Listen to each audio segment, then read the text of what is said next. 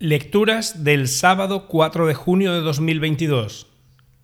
Primera lectura. Lectura del libro de los Hechos de los Apóstoles.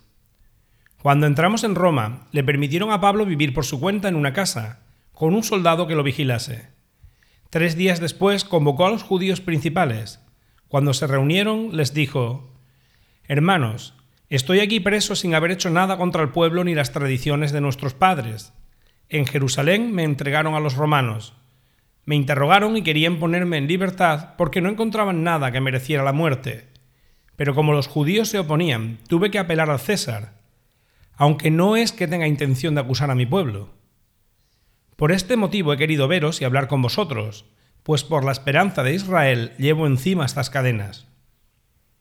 Vivió allí dos años enteros a su propia costa, recibiendo a todos los que acudían, predicándoles el reino de Dios y enseñando lo que se refiere al Señor Jesucristo con toda libertad, sin que nadie lo molestase. Palabra de Dios.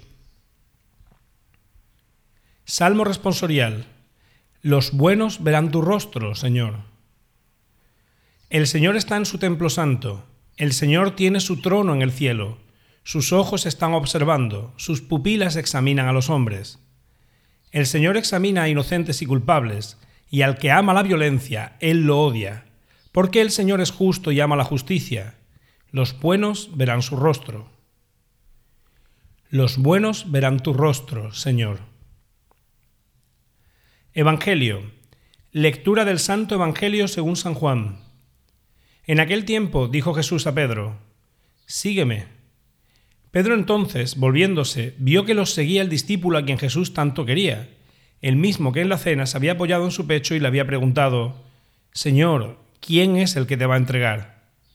Al verlo, Pedro dice a Jesús, Señor, ¿y este qué? Jesús le contesta, Si quiero que se quede hasta que yo venga, ¿a ti qué?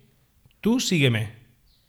Entonces empezó a correr entre los hermanos el rumor de que ese discípulo no moriría, pero no le dijo Jesús que no moriría, sino, si quiero que se quede hasta que yo venga, ¿a ti qué? Este es el discípulo que da testimonio de todo esto y lo ha escrito, y nosotros sabemos que su testimonio es verdadero. Muchas otras cosas hizo Jesús. Si se escribieran una por una, pienso que los libros no cabrían ni en todo el mundo. Palabra del Señor.